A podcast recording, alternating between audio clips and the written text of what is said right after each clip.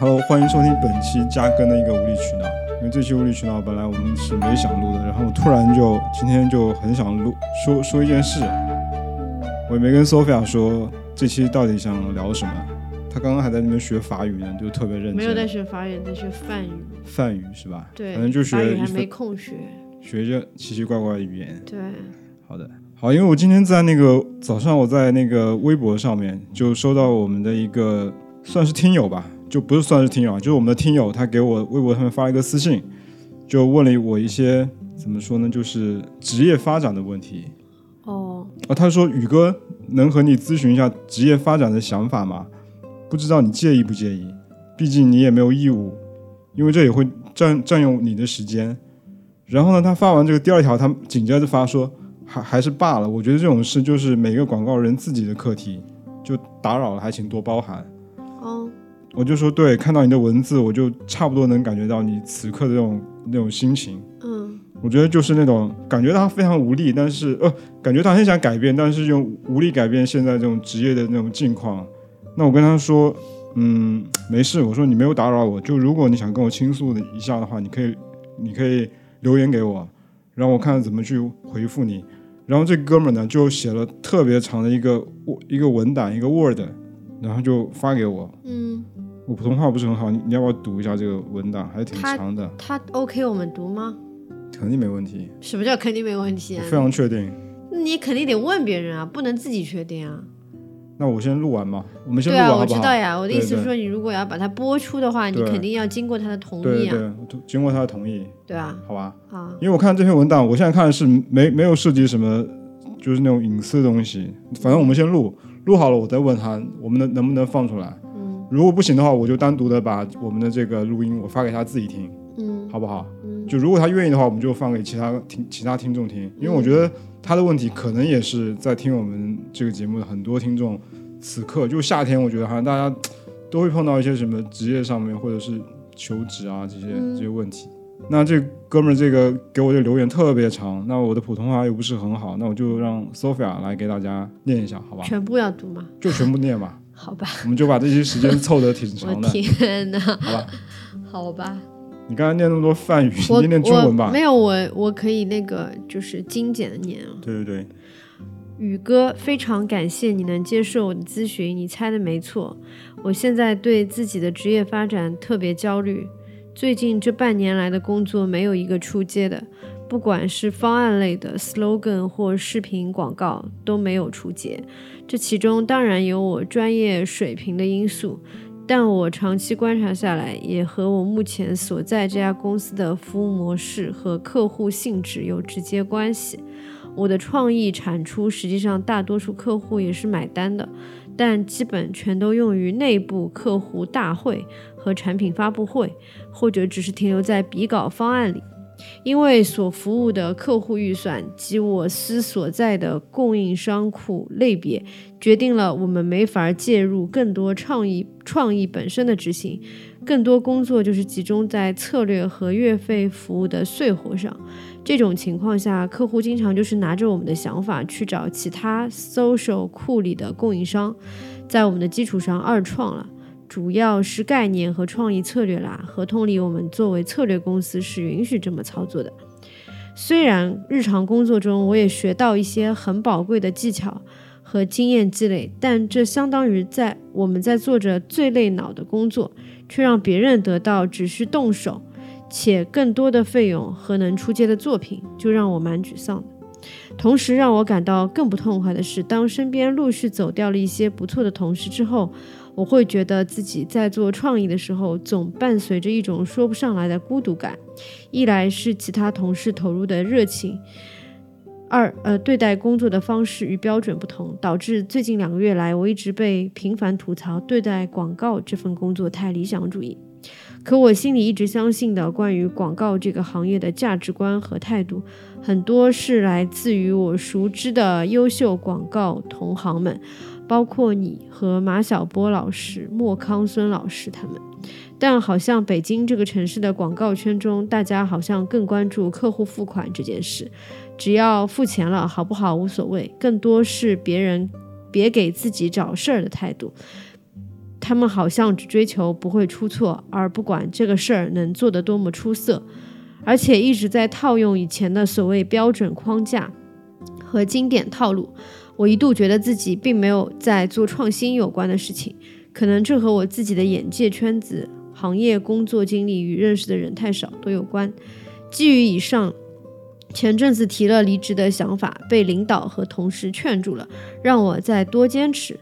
他们对我确实很好，很包容，也蛮认可我，我也接受他们建议了。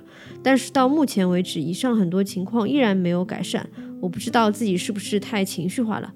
真心认为这些客观现实因素对我的职业发展，并不会起到实质性的推助推作用。今年我都二十九岁了。我的一些同学朋友们这两年也都陆续开始有属于自己的有影响力的作品了。说实话，我觉得自己是有能力跟他们比一比的。但就和当初科比菜鸟那两年看待雷阿伦和艾弗森们在场上，而自己只能垃圾时间出场两分钟的心情一样，我除了看更多的广告作品，看更多的策略推导，保持动笔。写写更多遍以外，我好像啥也做不了。所以基于以上，我真的想知道你们这个阶段的广告人会怎么理解和看待我现在的处境和困惑。你们以前有过类似这种内心挣扎和焦虑吗？你们当时又是怎么完成突破的？完，挺长的，但是嗯，你要你要你要说一下你的回应嘛。肯定要说一下，嗯，但因为我今天看完这封信，我就出去跑步了嘛，你也知道，嗯，然后在跑的过程中，我也在想到底怎么回复这封信，因为他讲了很多情况，我确实，我不能说我完全的感同身受吧，但是我觉得在二十九岁的时候，或者更早，二十五、二十六、二十七、二八的时候，这几年，我觉得他这种处境，我我我是有类似的这种感觉。我觉得可能创意会更加有那个共鸣吧。嗯就是那几年，反正就是，我觉得就是刚刚入广告广告行业没多少年，然后自己有没作品的时候，但是又一直看到身边很其他人有很多作品，就会那种。你怎么没作品啊？不是周杰伦吗？我早几年，早几年，就真的是没有作品。就是你做的东西也是，怎么说，有点在，有点像在帮别人打下手那种感觉。哦，那你觉得开心吗？快乐吗？灵魂拷问，我觉得在那个就整个当时公司或者是整个行业的那个氛围里面，我觉得我是应该是很快乐的。嗯，就是大家那那会儿的那个创作的气氛是很好的。对我，我之所以这么问你，是因为我回想我们以前的那个工作环境还是很快乐的。对，就我当时也在北京工作，但我没觉得说大家都是因为就这这个同学说的，就说说那个价值观不同。公司说只要客户付钱，怎么样都能。那会儿好像不是不是这个样子的。是的，就大家还是积极的在创作一个好的广告作品、出街作品。对，这个氛围是非常浓厚的。但我觉得现在怎么会变成这个样子，我我不知道。经济不好了呀。经济不好。对啊。对。这不是很现实的问题吗？所以他现在他现在的处境应该比我当时要肯定不肯定不肯定肯定不一样啊。对啊。就。都是很焦，我我的焦虑是我的我怎么还没有做出好作品？他他的焦虑是，就他的作品好像就一直没出街那种。这个环境到底能不能做出来好的东西？而且我觉得可能不是他公司的问题，是整个行业的问题。对。就我想想跟这个同学说，哪怕你跳槽跳到另外一个公司，你还是会面临一样的问题，或者说类似的问题，对吧？对对，嗯，对，是的。所以你当时你做广告的时候。你是什么感觉？就是你在二十就三十岁之前，我就跟你一样，我很快乐，就很快乐。我觉得，对，就大家虽然很忙，但是是很快乐的。对的，我问你这个问题，其实就是想确认一下你是不是跟我一样的感受。就是我觉得是时代不一样了，就是我们那个时候广告这个行业是一个比较欣欣向荣的行业，然后大家都是就价值观比较类似，对，然后可能。可能那个时候经济也比较好，嗯，然后客户都会算是还那个时候预算都比较充足，我感觉我们所有人做做东西不会说去很考虑这个客户是不是有钱，而更多的是因为客户其实已经蛮有钱了，所以就是大家都会想要做出作品来。那么如果没有作品的话，其实也是在努力的做好的东西，所以也不会觉得有没有什么呃，就是不会觉得没有成就感，因为不是说。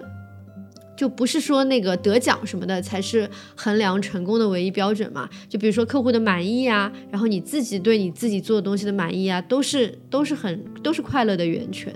但是现在就是像他说的这个作品不出街的问题，我觉得就是现在一个行业的性质，一方面是大家的预算就是少了，客户的预算少了，那么其实就是说你有很多东西是出不去的，因为你比如说预算少了，那么就不会做投放。不会做投放的话，有很多东西就不会出街，它可能就是一个非常很少人看到的一个东西，可能在一个官网出现一下，或者在一个呃社交媒体上出现一下，这已经算是出街了吧。但是它即使出街了，看到的人还是非常的少嘛。那和以前比，就可能出一个，你做一个，你写一句话，可能它就会出现在一个户外的大广告上面，然后在各个地方都会有，因为以前有很多的媒体预算。所以这方面就的确是今非昔比，就客户在那个媒介上面的那个预算也变得很少，对对对，所以基本 就很难，对，就各方面预算都少了。然后第二个原因就是现在是一个社交媒体的一个时代，就不像以前，你作为一个品牌有了一个内容以后，没有社交媒体嘛，以前那就必须去做很多的投放。去铺开，然后让大家看到，甚至以前还有电视、杂志、户外很多很多形式的广告，还有还有广播。我们以前有很多很多形式，但现在其实好像所有的形式都被砍砍砍砍到只剩下微博、微信、抖音、小红书。双微对对，抖音、小红书这些，就其实它就是一个，其实对于创意人来讲是蛮惨的一件事情，很伤很伤。对，因为这个发挥的空间就很小了。对。而且你的你的内容就会被互联网的一个大海给淹没。对啊，因为现在内容太多了，很容易就把你的这个给对啊左滑右滑就滑走。除非你就是花很多很多钱才会在这个媒介对通过这个这些媒介被别人看到，但是首先预算也少了，所以不可能花很多很多钱。那在这些互联网的海洋里面你的作品就就被淹没了。然后像这个这个同学说的。他做的东西很多是客户内部的会议上面用的，或者是发布会用的。我其实觉得这个性质倒不一定是件坏事。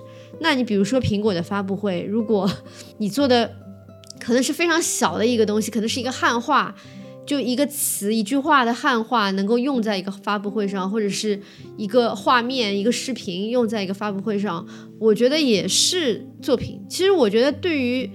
对于做这个行业来讲，不用太计较，就是你的作品到底是以什么样的方式去呈现，只要是你觉得你用心去做，然后很满意的，大家去付出全力的，我觉得其实都很好。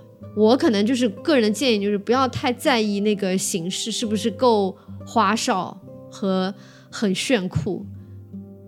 但我觉得他他也不是这个意思，他其实就是我是做创意的，我还是很能理解，就是。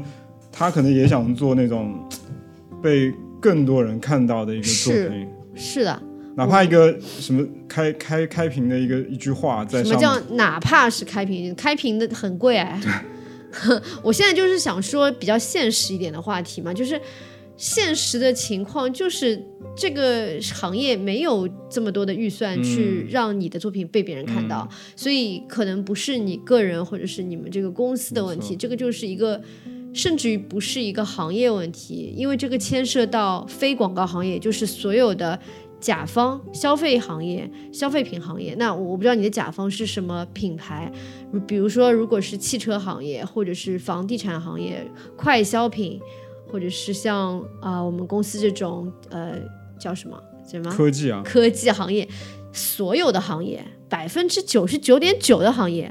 都没有钱了，都比以前穷了，都没有钱去让你的、你们乙方的作品去被看到，所以这个甚至于不是广告行业的问题，这是一个整个社会经济的问题，这不是我们自己可以去解决的这个问题。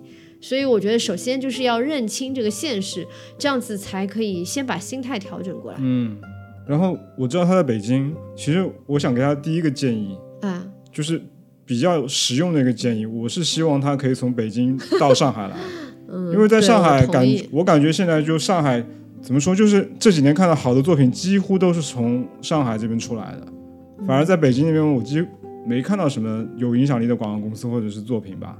嗯，就这个你自己也知道，像什么群玉沙、呃那个异类啊，对都是在上海。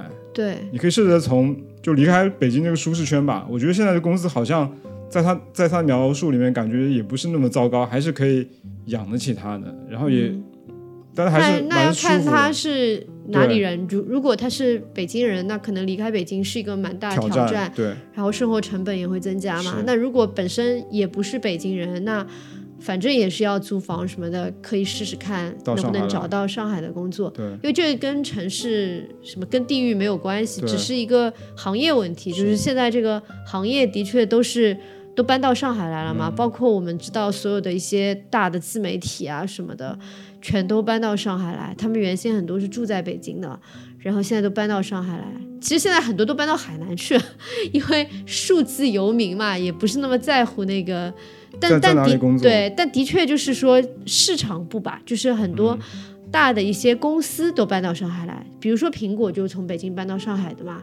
然后像很多我们知道的运动品牌，他们虽然是在福建的，但是他们也会在上海开，就是他们的市场部的这个办公办公对办公地点。所以就是很现实的一个问题是，这个行业可能更多的机会的确是在上海。那因为甲方都在上海的话，那乙方相对的就是好的一些广告公司什么的都在上海，并不是说北京完全没有，但上海可能会多一些。对，我觉得上海这个对广做广告那个创意的氛围好像会更好。是，嗯，所以可能就是这也是一个机会，你说对，错。就如果他感受到周围的那个空气里面好像那个创创意的氛围不是很浓的话，我觉得上海是一个不错的选择。但我觉得这个就风风险比较大，风险很大。可以先看一下能不能找到好的工作的机会，然后来，比如说他去呃远程可以面试嘛，或者甚至于他抽空来上海的公司面试，然后多来几次，然后抽空多了解一下这边的公司的氛围啊什么的。对，或者如果他不介意的话，可以把他的作品集发给我，然后我帮他推荐一些公司。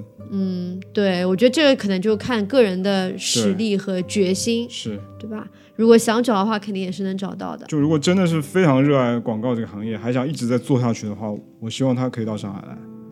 哦，然后你看他你第，希望你看第第二个问题是什么？第二个问题啊，他不是问了我们三个问题吗？哦，其实都是类似的问题，嗯就是说你有没有，你们我们有没有当时就是有类似的困惑和内心挣扎、焦虑，以及是怎么完成突破的，类似的问题。焦虑就是自己还没有那个好的作品出来吧。然后，但是我从来就没想过要离开这个行业。那你是怎么调试你的内心的这个焦虑？调试啊，我觉得没没有把没有调试哎，就是随着那个硬扛，对，随着时间慢慢的推进，然后可能就接触到更多的客户，更多的机会，然后因为平时自己也在不断的在练这个笔的功夫，那可能就后面慢慢可能那个功力就就就就深厚起来了，就会做出一些还不错的作品吧。我觉得积累挺重要的，积累很重要啊，但是积累的话，就是你以前肯定是有做很多不同客户的机会，那我不知道他现在有没有这个机会。嗯，如果他现在就是因为我我看下来，他是一个那个呃有那个叫什么和固定年年框，就是有那种固定年费月费，对月费或者年费客户的那种那就是性质吗？一个客户吗，那很有可能他就只能做一个或者两个这种固定的客户，嗯。而且做的内容都是非常类似的。那我感觉这个就有点就有点不太有这个积累的机会了，因为以前的广告公司，我们所在的时候，他们的机制都是会让你去不同的组帮忙什么的，嗯一般就是尤其是比较呃初级的广告人，不会让你百分之一百做一个客户的我就是啊，啊，你是吗？我 IBM 嘛，就但是你过几年你就会换一个嘛。那是我自己提出来的，对，你可以提啊，甚至你可以跳槽嘛。嗯就而且而且你就算只做 IBM，它当时有很多不同的类别可以让你做。对，它有不同的一些对啊，什么行业行业的行业的一些对啊对啊，对，因为广告公司它除非这个客户很大，它不会让你百分之一百做这个的。那很大的它其实就有很多品类，可以去做。嗯，所以就是像现在这个情况的话，我担心的是他可能没有那个积累的机会，对，所以他一直只单一的做一样东西，那他其他技能就会有点缺失。这个在我看来，就有好的有不好的，好的是居然还有一还现在还有这种年费年费客户，但估计也不多，就我估计钱也不多啊，钱不多，钱不多对，对，但是做的活又是那种特别无聊或者很繁琐繁琐，没错。就可能对他的这个怎怎么说广告这个功力可能没没有什么帮助，我觉得。对，是的，我觉得从个人的角度来讲，我非常能理解他的这种、这种心情，但是我觉得可能我已经过了那种就是激情澎湃哎，的岁对，，过了那个阶段了。我现在比较现实一点，就是我作为一个客户，我会看到是乙方，就是广告公司，其实我个人不需要怎么讲呢？就是我不需要就是天花乱坠的创意，我需要的是能够把我我们需要的东西能够真的做好。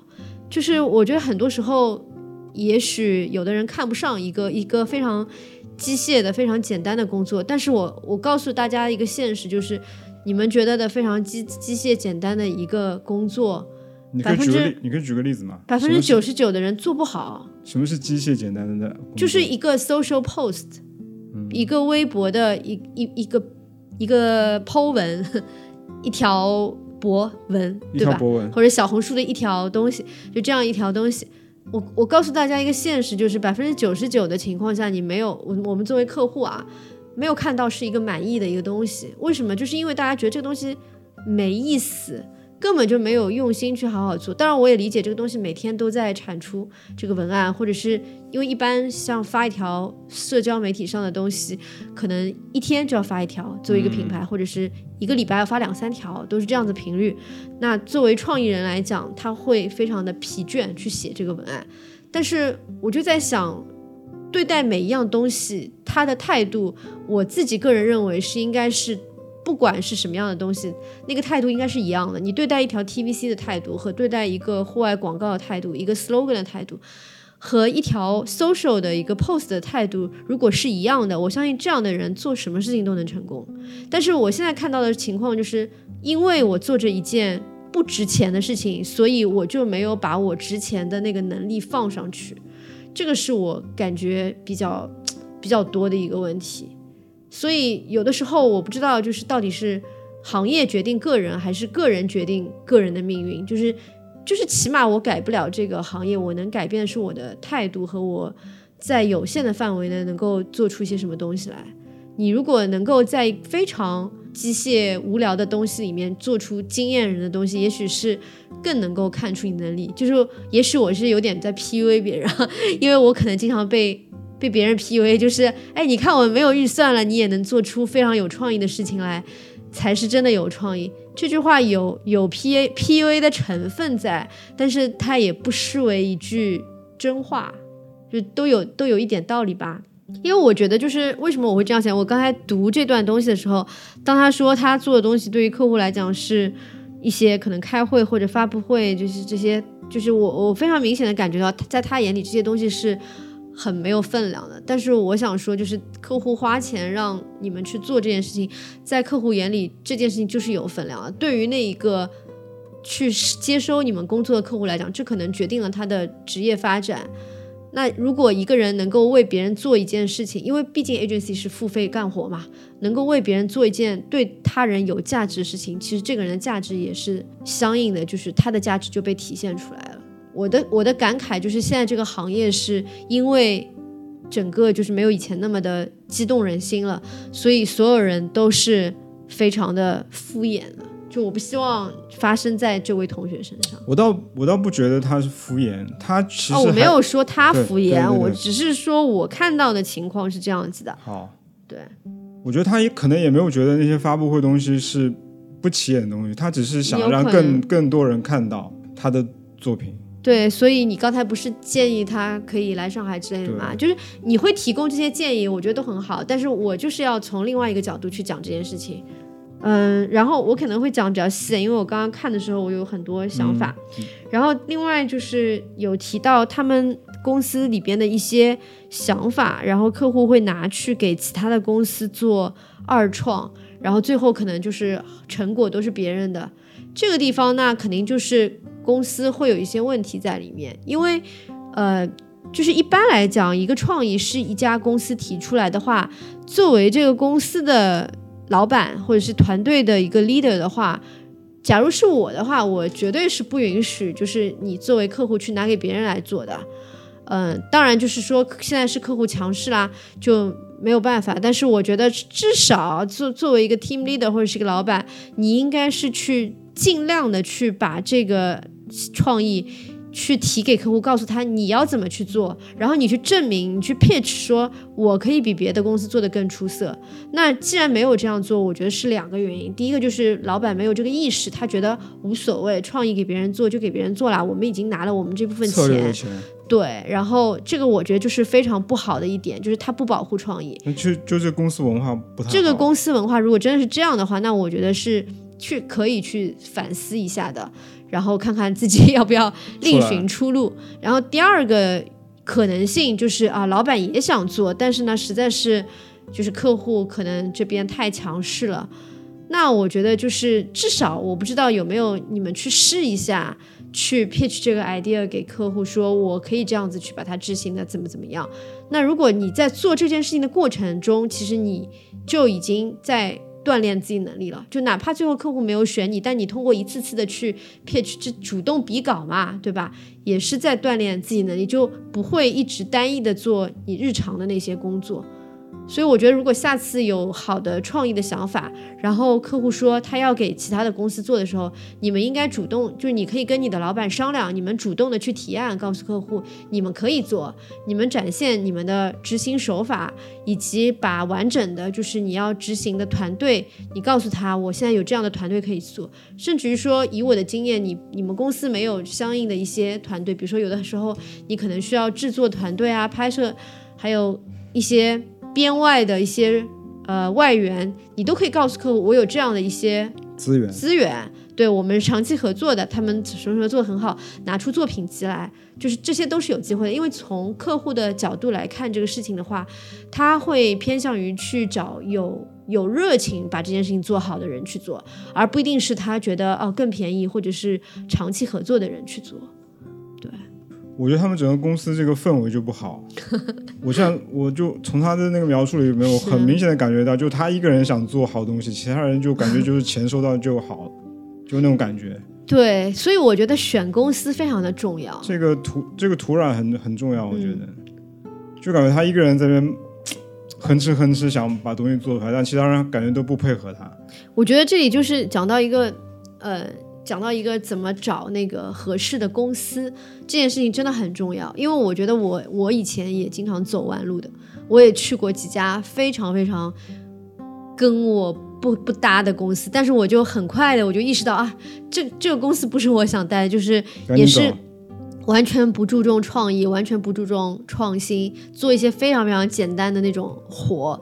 但是就是有很固定的月费，有固定的客户，固定的月费。然后像碰到这种情况，我基本上就最多我就做个六个月，我就得走了。找到机会我就走了。我觉得年轻的时候，你千万不要觉得说我不担我担心辞职以后会找不到好的工作什么的，因为你现在工作也不好，你 没有什么成本很低的。像其实像我们现在这个年龄，反而就是。就是那个成本就很高了嘛，对，试错成本很高的。对啊，我我而且就是我现在的性价比就很高，那你现在的性价比，我相信也没有那么高，就是还是有机会可以去谈一谈，去嗯跳一跳什么的。反正我是挺鼓励去多看机会，多多选择的，不用吊死在一棵树上。如果他们想要留你的话，我觉得就是说你真的是确保自己在这里可以拿到你很满意的工资和。和那个做的比较开心，如果这两件事情都没有的话，就千万不要硬留吧，因为不开心伤身体，然后钱少伤感情，最后也是伤身体。他在他在这个呃信里面还写了，就是他的一些原先不错的同事走了以后，自己很孤独嘛。我觉得像这种情况下工作应该会很不开心。因为我觉得在广告公司工作其实应该是快乐的才对。其实我觉得就是像我现在在甲方市场部这样子一个地方工作，其实很难找到快乐的。说实话，因为因为我们做过 agency 是知道 agency 有多么的快乐，其实是大家是没有任何的利益冲突，没有任何的人际关系的纠葛，就是你就是再讨厌一个人，你都可以骂他，就 fuck you 就可以直接骂这样子，就非常的爽。其实是这样子一个工作环境，而不像在甲方都是要戴着面具的嘛。所以我觉得，如果你在你在广告公司工作都不开心的话，那真的这个做这个行业的意义就不在了。不在了。对，其实你想想，创意是一个很快乐的工作，对，所以我真心觉得，如果是这样的话，非常的不值得。是啊，哦，对，如果而且你想创意，如果不开心，他怎么想得出好的创意？而且你每天大部分时间都是跟这些同事在一起，就不是跟家里人在一起。就如果大家那个之间那种关系很冷的话，那怎么想出创意？你怎么聊起来？对，如果你不聊的话，就怎怎么有创意？没错，因为我曾经你又不是我一个人在家里面自己跟自己头脑风暴，对你是要跟大家一起聊的。创意是一个群体的创作，不是一个个人在那里憋出来的东西。没错啊，我以前在广告公司的时候，我自己给自己的座右铭就是就是 ins 就是 life is about inspiration and being inspired，就是这是我给自己的一个座右铭，包括我是写在我的那个就是简历开头的第一句，就是我认为在广告公司，就是首先你的生活就是必须是充满着激情，激情和能够激励人心的东西对的。然后你呢，去激励别人，就是你你在生活中对和包括在工作中和别人的一个关系，就是你和你去激发别人的灵感，然后呢也被别人激发，因为广告公司人都非常的有趣，对，你们可以彼此碰撞出很多有意思的东西。所以，如果是这个没有的话，其实是没有办法，那个灵魂是没有了的。就像性冷淡一样，就冷掉了呀。对，那就是说你在广告这个行业中就没有办法创作出好玩的东西了。不要说创意，连那个就 account 都是这样子的。对啊，但是没没办法神交。对，没错，这是一个非常非常现实的一个问题。对所以，这个就是我我看到的一个大问题。对，你待在这样一个环环境里面，你怎么能工作？没法好好工作。对的，就如果如果公司老板什么你不喜欢无所谓，就是你的小伙伴一定要是大家就情投意合的才好。要是一类人，嗯，因为我在上家公司的时候，我也有一个小团队嘛，然后当时我的我的我们的公司也经历了很多的变化，然后我就一直没有走，是因为我当时跟大家就说，嗯，你们不走，我就不会走。如果你们走了，我才会走。就是这句话不是一句玩笑话。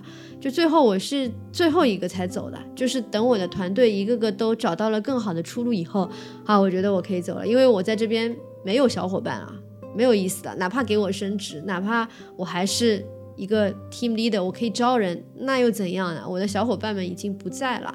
所以我当时觉得，我所有喜欢的这些人，他们不在了，那我其实在这家公司是没有必要再留下去的。对那他最后一段里面就写到了他的同学朋友们，就是这几年有一些影响力的、有影响力的作品。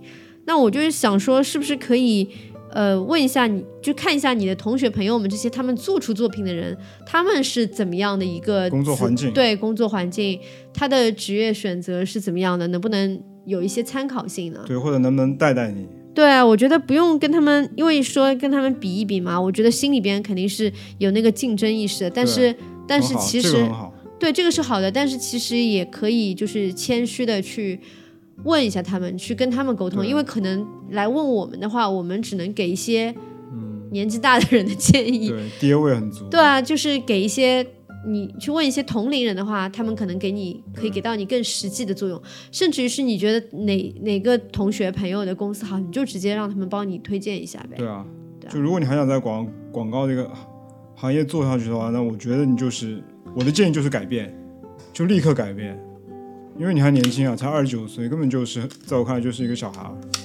没错，对吧？二十九岁可太年轻了。太小了，我太羡慕你了，怎么啊一点年纪都就年纪完全不大？嗯，赶赶紧改变，非常小的。但是如果二十九岁再不改变，我觉得就是来不及了。对，嗯，因为这个是的确是一个非常嗯，关键的一个时间点。就反正在他这个描述里面，我觉得他现在所处的这个工作环境，在我看来已经是非常糟糕了。没错，就是在不仅是就是在很伤他，就消耗他。对，就这个消耗无止境的消耗下去，那我很难想象会会给他造成一个什么样的后果。没错，那就不如趁着年轻，赶赶紧是，就像我刚才说，要不来上海，要不在北京换一家创作氛围更好一点的公司，跟一些更好的小伙伴一块去工作，可能对。立刻的会让你那个重新满血复活吧。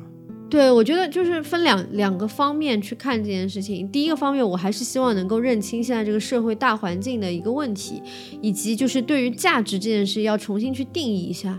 就包括我刚才说的，就是有些事情看上去没有价值，其实它也是有它相应的价值的。然后这这个这个方面是去调整心态的。然后第二个方面就是像你讲的，去找一个更好的环境。那对我来讲，所谓更好的环境是，首先你是要有一群志同道合的人，这个是最最重要的。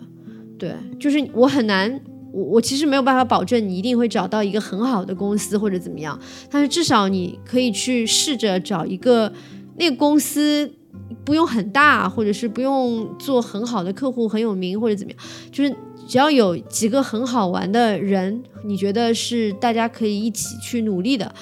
那未来就是会有很多的可能性，就这两方面吧。一方面就是调节心态，一方面是去做出改变。没错，嗯，反正最终还是靠靠你自己了。我们两个在这边说，其实不知道对你有没有什么帮助。对啊，或者就是有可能你这个情绪是一时的，对，可能你。就是闹个辞职，然后要个天价的工资，然后很开心的工作，其实我觉得也未尝不可。我我再多说一个比较现实的东西，就是其实到了我这个年龄吧，我觉得什么作品啊什么的都不重要，钱是最重要的。所以我也希望年轻人想开一点，不要。我觉得是你是你这个怎么说？我觉得作品还是很重要的。我没有说别人啊，我就是说对我来讲啊，到对我来讲，作品什么不重要？因为你现在觉得很重要，也许你到了四十岁你不觉得很重要，但你也有可能你到四十岁觉得很重要。每个人的价值观不同，以及每个人价值观是会变的，所以有的时候你现在觉得非常难受、绕不过去的事情，也许以后都会去改变看法的。所以反正我只是这么一说吧，就提供一个思路吧。就是你在这家很很糟心的公司，如果现在突然让你做老板了，给你那么多钱，其实也是可以很愉快的。我觉得不愉快。你，但是你，我现在就很，只要给钱就愉快。那到你这个年纪，我觉得他现在还是要保持那个创作热情。然后，然后我突然想起来啊，就如果你在广告上面你觉得没有什么作品，你现在反正小红书啊，其他地方你都可以写啊。或者是做点别的东西啊，对啊，对啊，没错，你可以自己对，不一定要为客户做嘛，你可以为自己做呀。哎，对我我你说这个特别好，我突然想到就是有一个女生，就是之前那个字节跳动的，叫那个什么海海阿米还是什么，嗯，对吧？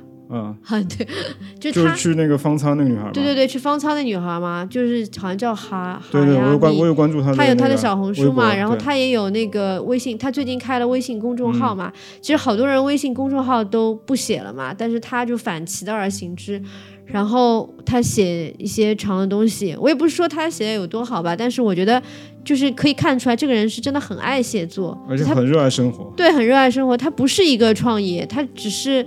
他他就是你可以单纯的看出来，就你可以看出来他单纯的热爱去写作这件事情，就这种就是很有感染力的一个人。